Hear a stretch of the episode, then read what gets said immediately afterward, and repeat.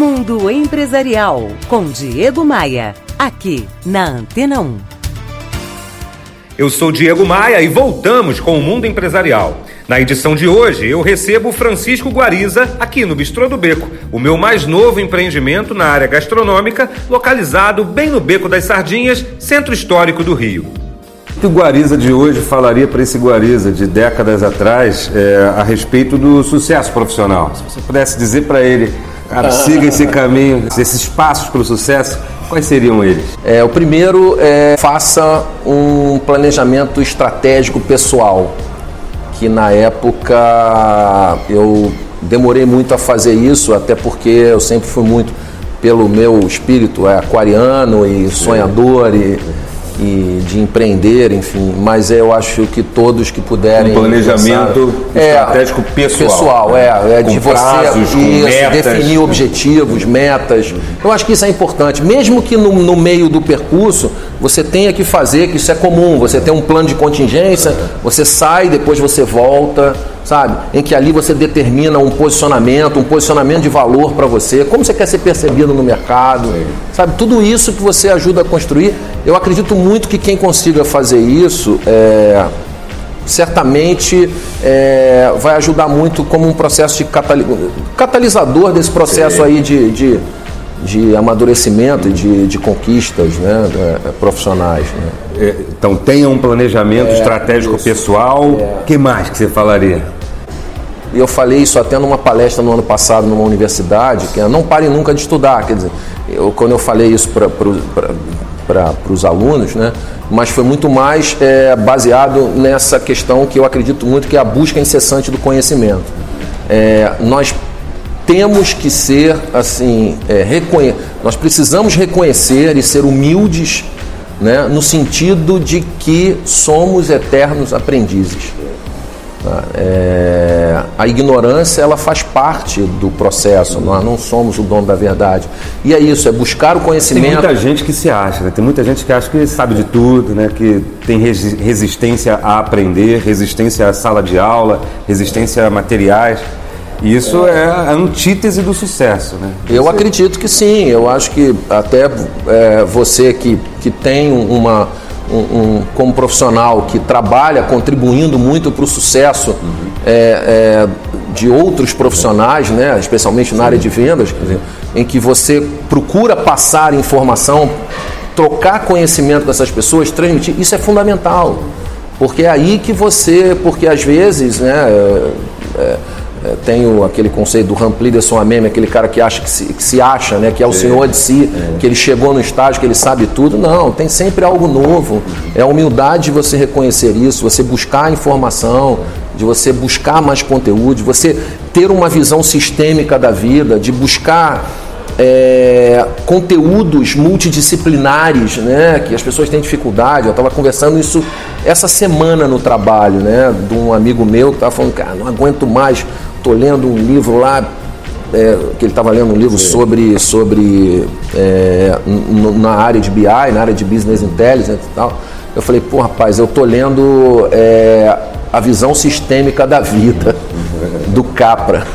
Aí ele, sério? Eu falei, pois é, porque, e esse livro tem sido tão interessante para mim, porque ele está me dando um outro olhar da forma com que eu tenho trabalhado. Então é isso, é, é isso, é a busca do conhecimento. Planejamento, nunca deixar de aprender. E não deveria falar, mas é. não, nunca, nunca é demais reforçar, é o ser ético. É, eu acho que no conceito, no estrito senso, né, uhum. da, da, da, ética, do conjunto de valores que você constrói para você ao longo da tua vida, né?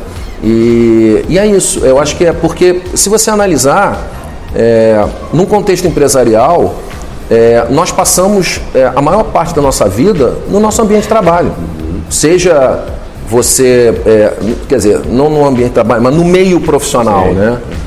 Então, que você faça dele o melhor meio possível, né?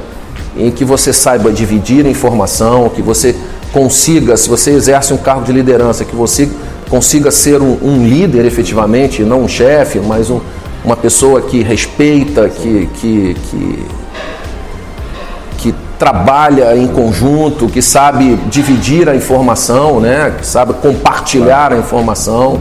Aquele conhecimento que você adquire, você repassar isso, mas enfim, e de você é, é, o básico, é, assim, é o ser ético, ético na condução do teu trabalho no dia a dia, na tua vida pessoal.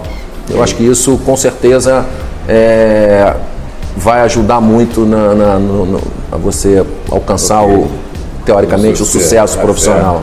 Mundo Empresarial com Diego Maia, aqui na Antena 1.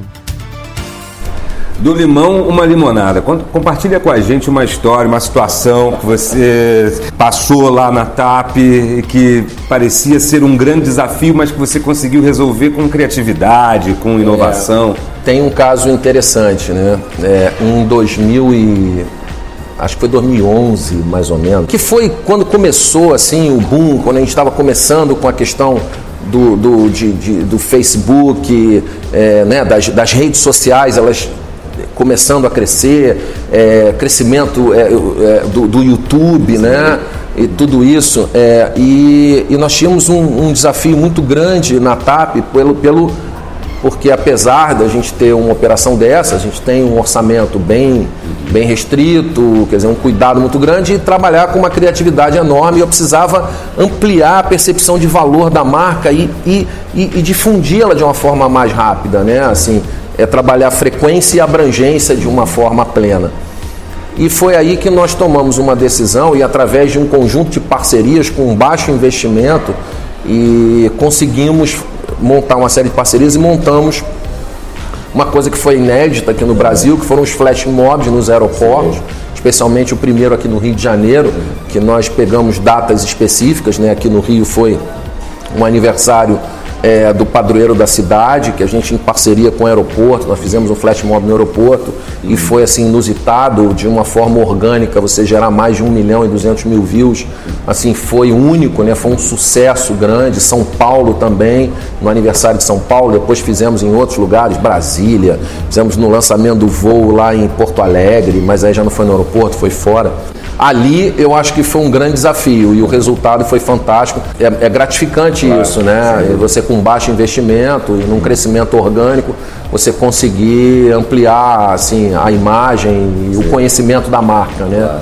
De uma forma lúdica. E um líder que você admira e por quê? Tem vários, né? Assim, no meio empresarial, se for falar num contexto de, de, de, é, de empresas, assim, Drucker para mim é um sempre foi, assim, todos os livros dele são, uma, são enriquecedores, mas para mim é meu pai. É, é um exemplo para mim, é um, uma pessoa que veio do interior, é, que tinha, assim, dentro de um, de, um, de, um, contexto tradicional de sucesso, tinha tudo para dar errado, né? Porque era uma pessoa que teve poucas oportunidades de estudar, uhum. né? Que saiu do interior para tentar a vida na cidade grande, né?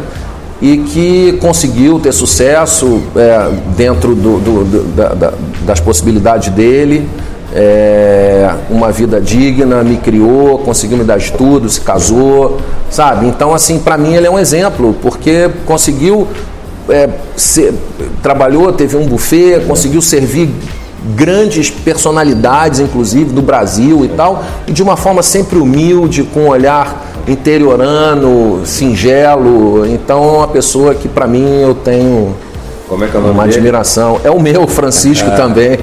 Um abraço para o Francisco e vamos dedicar a ele uma música. É, que música você escolhe aqui para tocar na Antena 1? Ah, então, para ele, é, que aí é, eu vou lembrar da minha mãe, que, né, que claro. nos deixou no ano passado, é, que era apaixonada pelo Roberto Carlos, mas que teve uma regravação é, maravilhosa do Titãs, que é uma música que serve muito para ele hoje, que ele está reaprendendo a viver, né?